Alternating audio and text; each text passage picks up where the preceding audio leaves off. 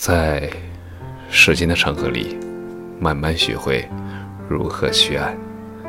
大家晚上好，我是深夜治愈师泽是。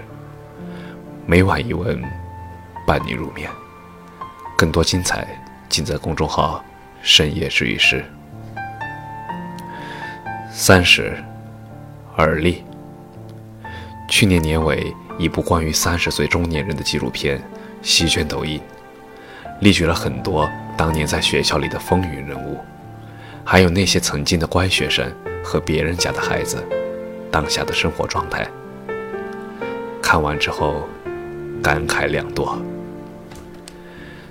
三十而立，其实就是一个伪命题。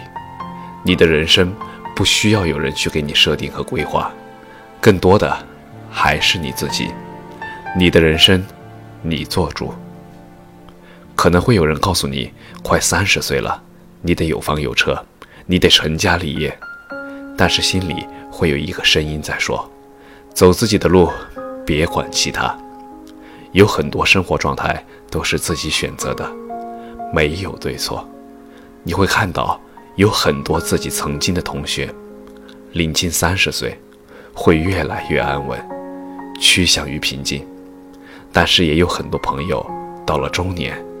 看到他还是在折腾，好像什么事都做得有模有样，但是什么事都只能到达还行的状态。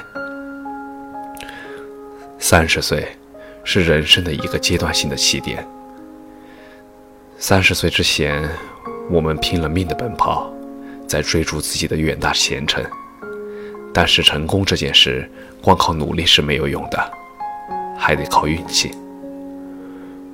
我上学的时候，喜欢和别人谈理想，谈生活，热爱新媒体，一头钻进去到现在就是一年零三个月。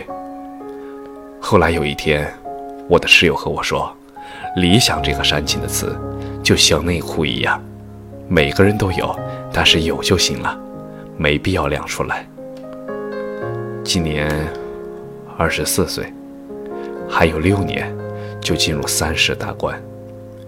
我希望我到时候还有理想。如果没有实现它，那么我也希望自己还在追逐它的路上。那时我们有梦，如今我们深夜饮酒，杯子碰到一起都是梦碎的声音。若能回忆起理想，我陪你宿醉。感谢你的收听，晚安。